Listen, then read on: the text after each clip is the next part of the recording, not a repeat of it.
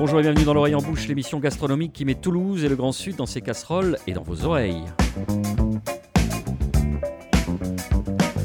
Le confinement a révélé la bête qui sommeillait en nous et certains de nos instincts les plus primaires, comme passer sa journée en slip ou sur Zoom. Mais si le spectre de la déprime planait sur nos têtes renfrognées, il est une tendance remarquable et positive à plus d'un titre qui semble s'inscrire dans la durée. J'ai nommé la mode du bib ou bag in box.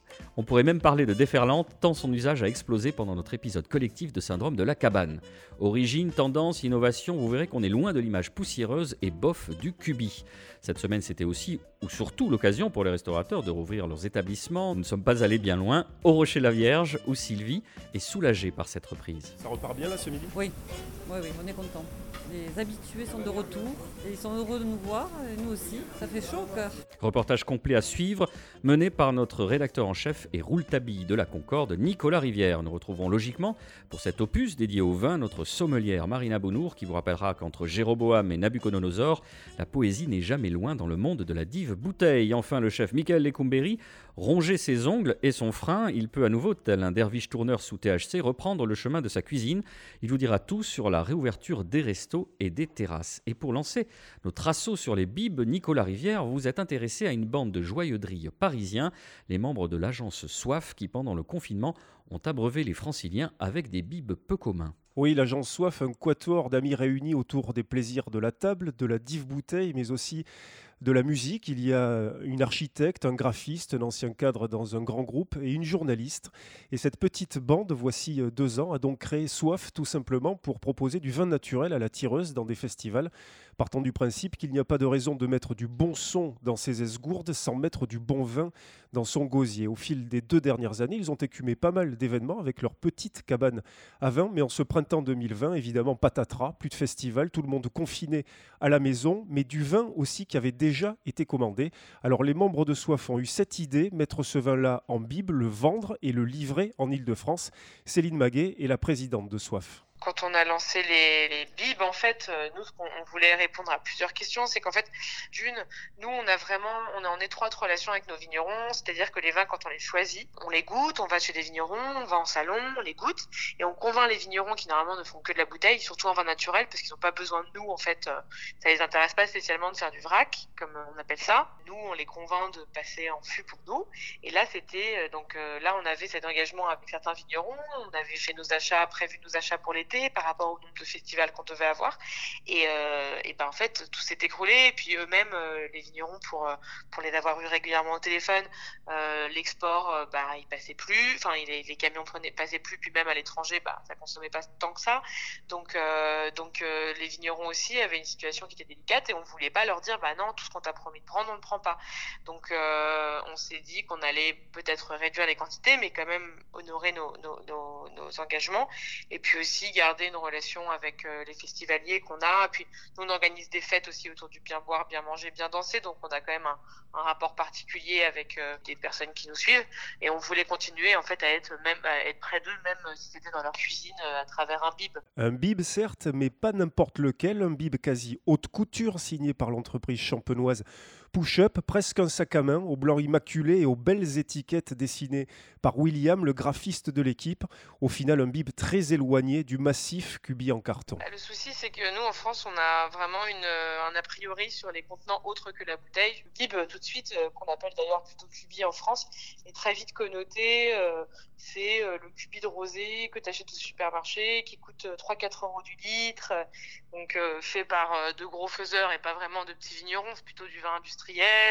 En fait, il y a une image très très négative du cubi. Donc euh, l'idée qu'on avait, c'était euh, d'essayer en effet de moderniser, euh, moderniser l'image, l'image du, bib, puisqu'au final, les vins qu'on, les vins qu'on a mis dans, les, dans bibs, en fait, on les voit jamais dans les bibs, ils sont, c'est des vins bouteilles. Sauf que là, le contenant change. On avait cette poche, on avait les étiquettes qui étaient jolies. Du coup, le, le, le bib, il n'était plus un cubi posé dans un coin parce que euh, c'est pas cher, c'est pratique, et devenait un objet où dedans il y avait un vin qui suscitait de l'intérêt. Quoi. Des vins d'intérêt et pour cause, les Alsaces de Philippe Moreur, les Beaujolais de Jean-François Debourg, le rosé sudiste tout en dentelle d'Édouard Lafitte du domaine du bout du monde au fin fond du Roussillon, puis très bientôt quelques beaux jus ligériens, ceux de la famille Carroger et de Quentin Bourse.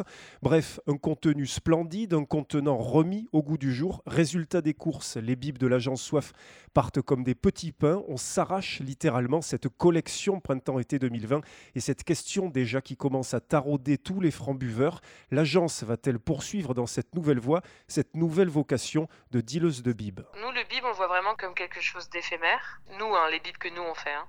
Parce qu'en plus, je trouve que le bib, c'est vraiment un format estival. C'est pratique pour les pique-niques, c'est pratique pour les vacances, c'est pratique pour les grandes réunions de famille, c'est pratique pour les grandes réunions de copains. C'est plus quelque chose qu'on va consommer euh, l'été. Donc, euh, de toute façon, je trouve qu'il y a une saisonnalité au bib. Donc, à mon avis, fin septembre, quand on n'aura plus de bib, en fait, on va arrêter. Et pourquoi pas le relancer l'été prochain. Mais c'est pas quelque chose qu'on fera annuellement. Il ne faut donc pas traîner pour en profiter, d'autant que beaucoup de consommateurs ont récemment pris conscience de l'aspect pratique, économique et écologique, autrement dit de tous les avantages que cumule le bib. Cet engouement va-t-il s'inscrire dans la durée? Bah, Je pense qu'en fait, la différence, c'est que pendant le confinement, on était seul ou avec son conjoint ou en famille. On ouvrait des bouteilles qu'on finissait pas et qui du coup tenaient pas forcément, alors que le bib permettait justement d'avoir de prendre juste un verre si on voulait juste un verre. On était enfermé et ça faisait du sens, plus sens. Pas sûr qu'à long terme, je pense que les gens se sont habitués. Enfin, s'ils ont le réflexe de demander des fontaines à vin aux vignerons, c'est que voilà, c'est un contenant auquel ils ont pensé. Donc il est possible en effet qu'ils conservent cette habitude-là, mais je suis pas sûr que ça l'inscrive euh, tant que ça dans le temps, que ça reste tant que ça dans le temps. Évidemment, seul l'avenir tranchera cette question et pour les amateurs qui souhaiteraient ici même prolonger ce débat sans se déshydrater, on relaie cette confession de Céline Maguet. Les bibes de l'agence Soif seront a priori bientôt disponibles en province. On est rassuré, merci Nicolas. Bah, je vous propose euh, qu'on dresse euh, rapidement une petite histoire du bib, puisqu'on en parle, on l'évoque. Ça date de quand? Parce que évidemment, on, elle l'a évoqué euh, pendant votre reportage, on parlait du cubi container qui est devenu le cubitainer. Alors on ne parle pas du tout la même chose d'ailleurs. C'est quoi la différence entre un bib et un cubi, euh, Nicolas ou Marina Alors, le cubi Ténère, d'abord, il faut rappeler que c'est une marque commerciale. Hein. C'est euh, en fait un gros carton dont le nom vient de cubus et de container, contraction de ces deux mots qui donnent euh, cubi Ténère. En fait, le concept de la caisse à outre, puisque ça, ou de la caisse outre, puisque c'est ça le, vrai nom initial, date des années 50. C'est aux États-Unis qu'on a commencé à l'utiliser d'abord pour le conditionnement du lait, et c'est vraisemblablement en Australie dans les années 60 qu'on a commencé à l'utiliser pour le vin. En France, c'est dans les années 80, je crois qu'il fait son, apparition à l'époque dans de très très grands formats, 20 litres parfois plus, utilisés surtout euh, en restauration. Et les cubis de ce temps-là souffrent évidemment d'une image assez déplorable, d'abord parce qu'on y mettait des vins de médiocre qualité et qu'on conditionnait euh, dans des contenants qui n'avaient pas de robinet qui euh, permettait de protéger les vins de l'oxydation, ce qui fait qu'en fait vous, vous aviez des vins qui prenaient l'air très rapidement, donc ça n'améliorait pas la qualité déjà très médiocre des vins qui étaient mis effectivement au cubiténaire. Marina Après, c'est vrai que pour certaines personnes âgées, ou même, euh, même nous, hein, euh, qu'on a pu voir nos, grands-parents aller chercher du vin en vrac euh, chez soit des vignerons, soit des cavistes, on a aussi l'idée du, du cubi juste en plastique qu'on remplissait directement au pistolet. Donc, la grande, pour moi, la grande différence entre le cubi, vraiment comme moi je le vois, et le bib, c'est que le cubi, c'était vraiment cette espèce de, de contenant en plastique qui avait juste un, un, bouchon, en fait, comme une bouteille de plastique où on remplissait au pistolet avec des cuves. Et le bib, en fait, c'est vraiment bag in box. C'est vraiment là où ça a été une révolution. Donc, ça a été créé en 1955 et véritablement développé dans les années 60 par une entreprise euh, euh, euh, dublinoise qui s'appelle la Smurfit Kappa. Et alors, eux, ils ont vraiment créé le truc de mettre donc effectivement un extérieur en carton qui permettait de pouvoir le transporter plus facilement parce que c'était rectangulaire, donc plus facile à empiler. Et à l'intérieur, on mettait un sac plastique isotherme, pas isotherme, mais du moins, c'est une poche vraiment hermétique qui avait plusieurs couches, donc du coup, ça protégeait le vin. Et en plus, ce système de robinet qui faisait que l'air ne rentrait pas à l'intérieur du, de la poche. Et donc, du coup, on a une conservation quasiment de six semaines en fait après ouverture.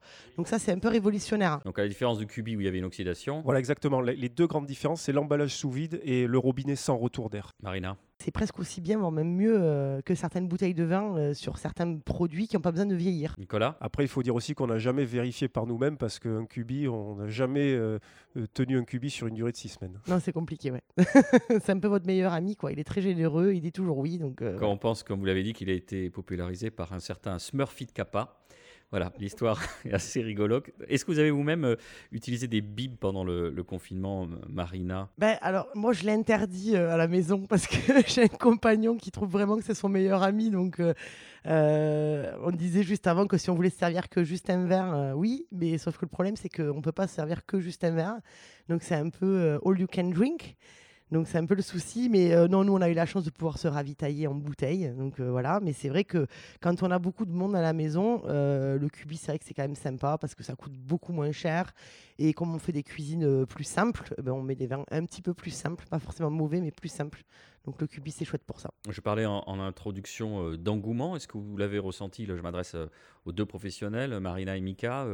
C'est dans l'air du temps. on- les gens consomment de plus en plus des cubis. Mika Euh, moi, je, je pense pas. Enfin, je le vois pas moi. Donc, euh, je ne consomme pas. J'ai jamais eu de bib à la maison. J'ai que des. On n'a que des bouteilles. Quand les copains viennent, je demande, on demande toujours une bouteille. Enfin, j'ai un plaisir de bouteille. Et puis, moi, le bib, ça veut dire, déjà dans ma tête, je me dis que pendant trois jours, je vais boire le même vin. Alors ça, ça me stresse un peu. quoi. Mais non, on vous dit justement que ça peut se garder pendant six semaines. Ouais, moi, le vin, c'est fait pour, euh, pour être bu de suite. Quoi. Donc, euh, Marina Alors moi je l'ai eu vu euh, avec ma clientèle quand je travaillais au chez Vincent où euh, j'avais une clientèle qui euh, était plutôt consommateur de bouteilles. Mais c'est vrai que depuis quelques temps on, on avait un peu perdu cette image de vin de mauvaise qualité et que ces personnes-là avaient quasiment aucun problème effectivement à acheter des cubis. Donc il y a plusieurs contenants, c'est ça qui est bien. On peut aller du 3 litres euh, qui est un des plus petits contenants en cubi jusqu'au 20 litres. Et c'est vrai que voilà, le client est quand même moins regardant euh, en se disant ah mais êtes sûr est-ce que ça va vraiment être bon? Non il se rend compte que final c'est pas si mal c'est beaucoup moins cher et que voilà et qu'on peut avoir de la qualité même en, même en bag in box Mika Oui, puis je vois, moi, je, enfin, je, je vais surtout dans deux caves à Toulouse acheter mon vin, c'est le, le temps des vendanges et euh, le tire-bouchon. Ils ont les cubis dans, dans les boutiques et on voit des gens quand on attend qui rentrent, hop, et le, tu vois, Philippe, il, il voit très bien la, la personne, il, il a l'habitude de son petit cubi, il prend, il s'en va. J'ai vraiment l'impression que là, par contre, effe- effectivement, euh, c'est devenu euh, commun, quoi, c'est très commun. Nicolas, euh, quelques chiffres justement pour, euh, pour nous donner une idée plus précise de cette tendance. Alors, pour une tendance extrêmement momentanée, il faut rappeler que pendant le confinement, le bib a connu un essor absolument spectaculaire. Ses ventes ont quasiment progressé de 50%. Alors, cela dépend euh, évidemment des régions. C'est le cas à Bordeaux. C'est de, l'ordre de 30 à 40% pour ce qui est Côte-du-Rhône et, et vins de, de Provence. Tous ces chiffres, vous les retrouverez. Ils sont fournis par le Comité national des, des interprofessions des vins à appellation euh, et à IGP. Après, d'une manière plus générale, il est amusant de savoir que jusqu'en 2017, il n'existait pas de code douanier qui distinguait le vin en vrac et le vin en bib. Donc il était en fait assez difficile d'avoir des chiffres euh, précis. Un vigneron, par exemple, pouvait vous dire quelle quantité de vin il embouteillait et quel autre il mettait en bib, mais il était difficile d'avoir des données d'ensemble. Pour vous dire simplement qu'en France, aujourd'hui, ça représente à peu près euh, 30% de la consommation de volume de vin. C'est beaucoup plus dans les pays scandinaves, quasiment 70% en Suède, qui est le premier importateur. Et globalement, les pays scandinaves sont très friands de ce contenant, notamment pour sa dimension écologique. Il est amusant aussi de savoir que c'est l'Australie qui est le plus gros exportateur devant l'Afrique du Sud, l'Allemagne et puis ensuite la France qui arrive en quatrième euh, position. Un dernier chiffre en grande distribution, il représente 40% du volume de vin vendu et on sait que dans la grande distribution, 75% des volumes totaux de vin en France euh, sont vendus. Une dernière chose, il progresse beaucoup chez les 18-24 ans, signe que son image est effectivement en train de changer. Mais là, tu, tu parles du, du bib ou du vrac Enfin, c'est tout, c'est tout confondu ou euh, Parce que le vrac, a toujours... moi j'allais tout le temps à la vigneronne, enfin, euh, à Saint-Cyprien, mes parents m'envoyaient, j'allais chercher les bouteilles. euh, c'est- c'est- ça rentre pas dans, dans ces chiffres-là, c'est vraiment le bib, tu parles du bib. Là. Là maintenant, on est en mesure de- d'avoir les chiffres des bibs et du vrac et là effectivement ces chiffres concernent le bib. Ben, on reste dans le thème tout en faisant une petite pause. On se retrouve euh, juste après cette douceur pour les oreilles. Strawberries, cherries, and an angel's kiss in spring. My summer wine is really made from all these things.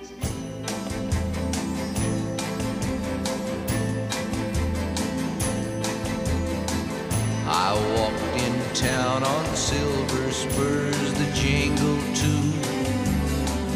A song that I had only sang to just a few.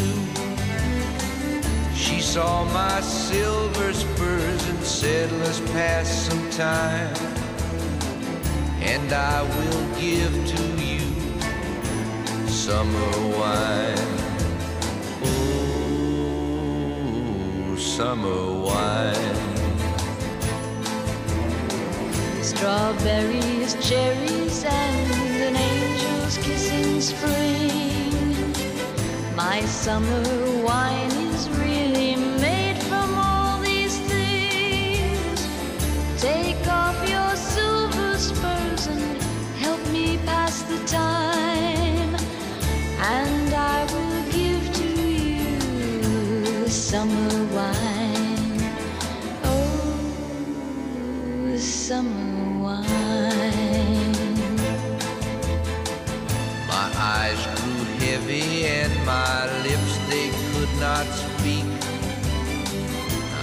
tried to get up, but I couldn't find my feet. She reassured me with an unfamiliar line, and then she gave to me more summer wine. Oh, summer wine. Strawberries, cherries,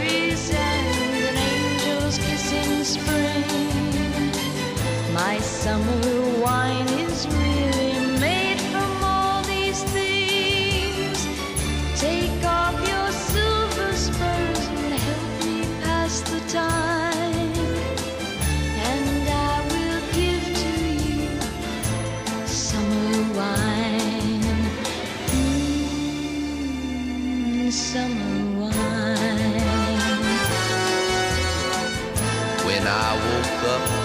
Sun was shining in my eyes. My silver spurs were gone, my head fell twice its size. She took my silver spurs, a dollar and a dime, and left me craving for more summer wine. Oh, summer Strawberries, cherries,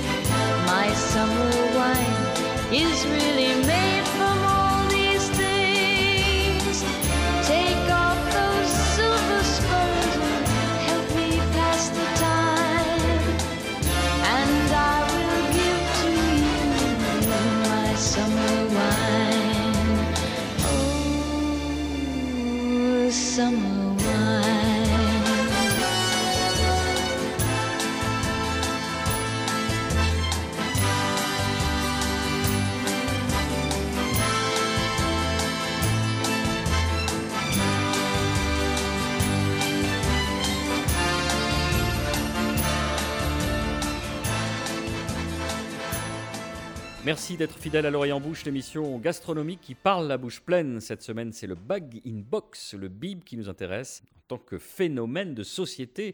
Osons l'expression. Alors, chères auditrices, chers auditeurs, pendant qu'on passait euh, la musique, il y avait un débat, euh, ma foi, assez intéressant entre Marina Bounour et Nicolas Rivière sur l'empreinte écologique. C'est ça, Marina? C'est euh, vous dites attention, ça contient du plastique. Et Nicolas, vous objectez qu'il y avait quelques chiffres sous le coude. Dites-nous. Alors oui, effectivement, euh, en termes de, logistique, le bag-in box prend, euh, bah, c'est-à-dire qu'en gros, euh, 5 litres, euh, c'est euh, un peu plus de 5 bouteilles. Donc euh, forcément, euh, en empreinte carbone et tout ça, c'est moins important. Mais aujourd'hui, on a quand même un recyclage du verre qui est beaucoup plus euh, effectif et efficace que le recyclage du plastique. Parce que euh, rien qu'aujourd'hui en France, euh, on culpabilise un peu le consommateur à faire du tri sélectif et tout ça. Il faut quand même savoir que 80% en fait, de nos déchets, même si on les a triés, partent quand même tous au même endroit.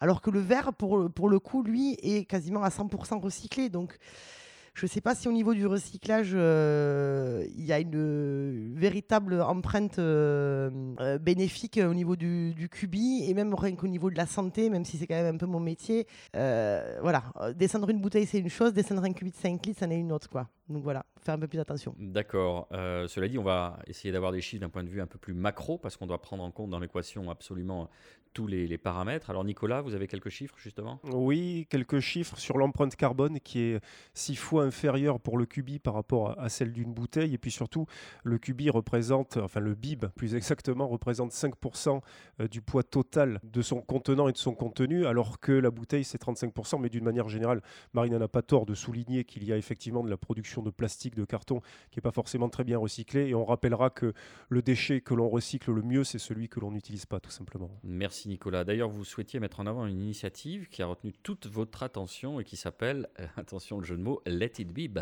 Oui, car si euh, l'agence Soif va sans doute se mettre peut-être en sommeil à compter de l'automne, on pourra toujours, d'une part, se rendre chez son caviste, mais aussi aller fureter sur le site de Let It Bib, sous-titré Vive le Cubi Libre, un site de vente en ligne qui propose près de 60 références de domaines qui produisent globalement des vins vivants, on appelle ça vins vivants, vins nature, etc.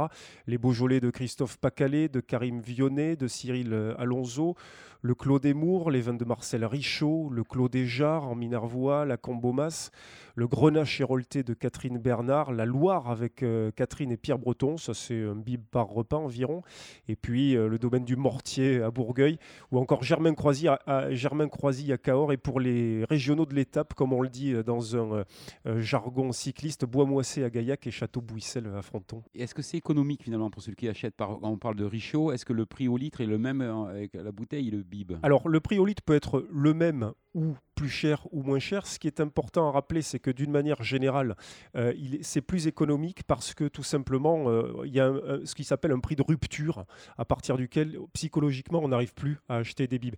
Je rebondis sur ce que vous soulignez, Michael. Effectivement, tous les bibs dont je vous parle, le format de 5 litres, il faut quand même compter sur une fourchette entre 35, 40, parfois même 50 euros. Mais dans tous les cas, ça vous reviendra moins cher au litre euh, que la plupart des vins que vous pouvez acheter en bouteille chez votre caviste. Dorénavant, dans les bars, on demandera, au lieu d'un cuba libré, on demandera un, cubi libré. Euh, Marina, euh, on aime aussi les appellations des bouteilles qui sont parfois, pour certains, pour le grand public, tombées en désuétude, à l'exception euh, sans doute du Magnum, qui est le plus connu. Vous allez nous rafraîchir un peu la mémoire et nous faire rêver. Et oui, dans le vin, déjà que c'est compliqué de connaître tous les cépages. En plus, on a plein de bouteilles différentes. Donc, euh, je vais peut-être pas toutes les, vous les énumérer, mais on va avoir la plus petite qui est la Piccola. Donc, c'est que 20 centilitres. C'est vraiment tout petit, jusqu'à arriver au Melchior qui fait 18 litres. Entre-temps, on passera par la bouteille qui fait 0,75 bien évidemment, le Magnum 1 litre 5, le Jéroboam 3 litres, donc c'est un, on peut appeler ça aussi un double Magnum. Et euh, il y en a quelques-uns qui se sont dit, tiens, c'est encore trop petit, donc on va faire euh, des Melchizedek ou des Midas. Ils font 30 litres, hein, l'équivalent de 40 bouteilles de vin. Elles font 54 kilos pleines. Euh, elles font à peu près un mètre de hauteur. Euh, vous avez la maison de drapier qui est vraiment spécialisée euh, dans le, Midas. C'est vraiment leur marque, de, leur marque de fabrique. Alors, il y a un petit moyen mémotechnique, une petite phrase pour se souvenir au moins des, principales, des principaux pardon, contenants de bouteilles. Donc, c'est car de bon matin, je remarquais mal sa banalité naturelle. Donc, comme tout moyen mémotechnique, on, on retient en fait les premières lettres. Donc, le quart, c'est pour le quart, tout simplement. Le 2, c'est pour demi-bouteille. Le B pour bouteille. Le M pour Magnum, le J pour Jéroboam et le R pour Réoboam. Le M pour Mathusalem, le S pour euh, Salmanazar, le B pour Balthazar et le N pour Nabucodonosor. Donc ça vous donne voilà un petit peu euh, une idée. Alors euh, il y a eu un maximum euh, d'une bouteille qui s'appelle le Maximus qui fait l'équivalent de 760 bouteilles. Elle fait 570 litres. Bref, c'est euh, ridicule. Et donc du coup, il faut être. euh, en fait, c'est carrément une machine qui vous, euh, qui est livrée avec la bouteille pour pouvoir vous le servir parce que c'est énorme. Ce qu'il faut savoir, c'est qu'il y a des différents contenants par rapport aussi à ce qu'il y a dedans. Donc ça, c'est pour le vin. Mettons, pour vous donner un exemple, le Melchior est appelé Salomon pour le champagne. Elle fait 40 kilos et 18 litres. Voilà. Le Maximus, il rentre au récup vert Et il rentre pas au récupère, vous la mettez directement avec une euh, grue. Ou alors tu t'en sers de récupère. voilà, on s'en sert de récupère, effectivement. C'est intéressant aussi tous ces, ces noms issus de, de- de l'Ancien Testament. Enfin, Exactement, parce que le, le Melchizedek, en fait, euh, vient euh, euh, d'une d'une personnalité biblique. C'est celui qui a béni Abraham. Voilà, donc ça vient de ça. Eh ben, parfait. Merci beaucoup, euh, Marina. Alors, vous le savez, c'était une date euh, attendue avec impatience pour certains, avec inquiétude pour d'autres. Mardi dernier, les bars et les restaurants ont pu rouvrir leurs portes après la longue parenthèse du confinement. C'était le cas du Rocher de la Vierge. Notre journaliste Nicolas Rivière n'aurait raté pour rien au monde ce service de reprise. Ok, j'envoie le merlu, j'ai deux merlus. Je vais diriger au romarin au dernier moment. Les feux du piano sont poussés au taquet, les casseroles frémissent, chantent. Cela faisait plus de deux mois qu'elles étaient remisées au placard, 80 jours très exactement. Mais aujourd'hui, Michael Lecumberi retrouve son tablier, sa cuisine, quelques automatismes aussi, car le chef s'avoue tout de même un peu rouillé. Les gestes, le tempo, bah, normal, hein, on s'y attend. Pour ce déjeuner de réouverture, la carte du jour envoie Black Boulet les derniers souvenirs du confinement. Les entrées, les plats nous emmènent qui en Italie, qui au Pérou, qui au Pays Basque évidemment, pays du cuisinier les Cumberi.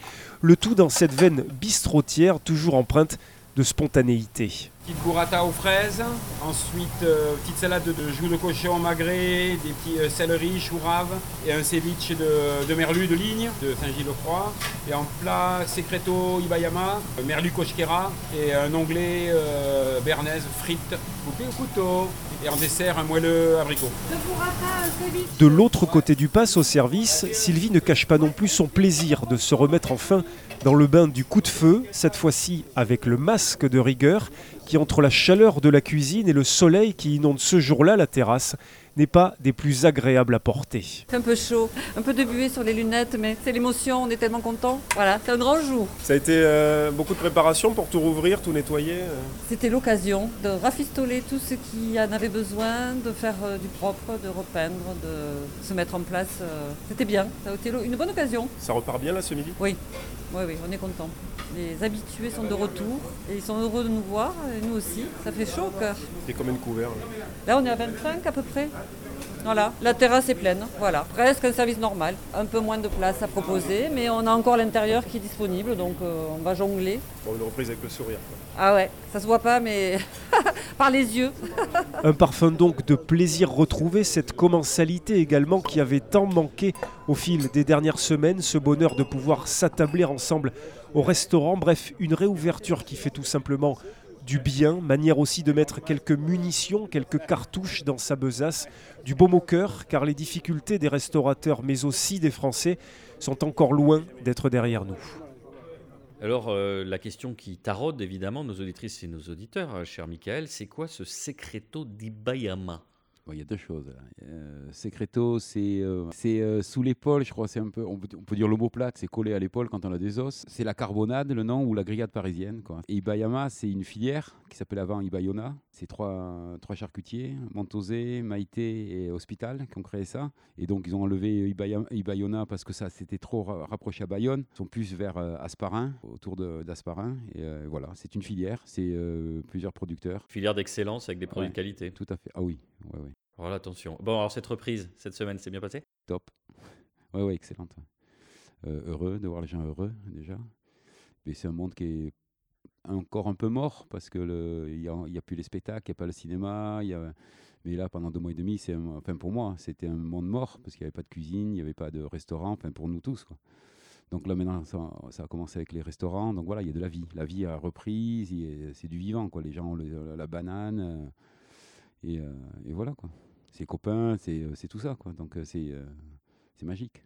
Pourvu que ça dure. Merci à tous les quatre. Cette émission euh, s'achève. Elle est produite par l'homme qui a vu l'homme qui a vu l'ours et diffusée sur Radio Radio, Radio Radio Plus et Radio Terre. Vous pouvez nous retrouver sur notre page Facebook ou en réécoutant en balado diffusion les 52 quotidiennes de la bouffe au temps du Corona sur radio-radio-toulouse.net, Apple Podcast, SoundCloud, Mixcloud, Spotify, sans oublier notre compte Instagram dont la mise en scène, la mise en œuvre, la mise en ouvrage légèrement désuète reposera votre œil fatigué par toutes les photos criardes des foodistas d'opérette. On se quitte avec une citation de Louis Pasteur qui affirmait avec justesse Il y a plus de philosophie dans une bouteille de vin que dans tous les livres. Rendez-vous dans une semaine. Merci de votre fidélité et d'ici là, portez-vous mieux.